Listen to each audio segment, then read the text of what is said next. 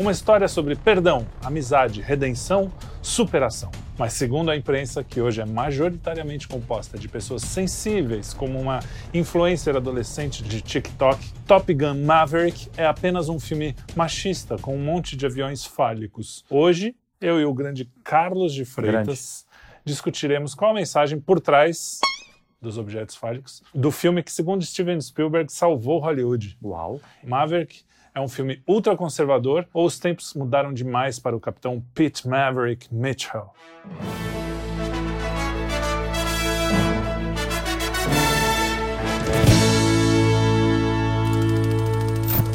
Antes de continuar, eu quero avisar que há uma enorme possibilidade de termos spoilers. Então, se você se importa com isso, pare agora e volte depois de assistir o filme. Não esqueça também de assinar o nosso canal, de dar joinha e de nos seguir no Instagram, TikTok YouTube pelo arroba estúdio, arroba estúdio 5 elemento e no Twitter pelo arroba estúdio 5o.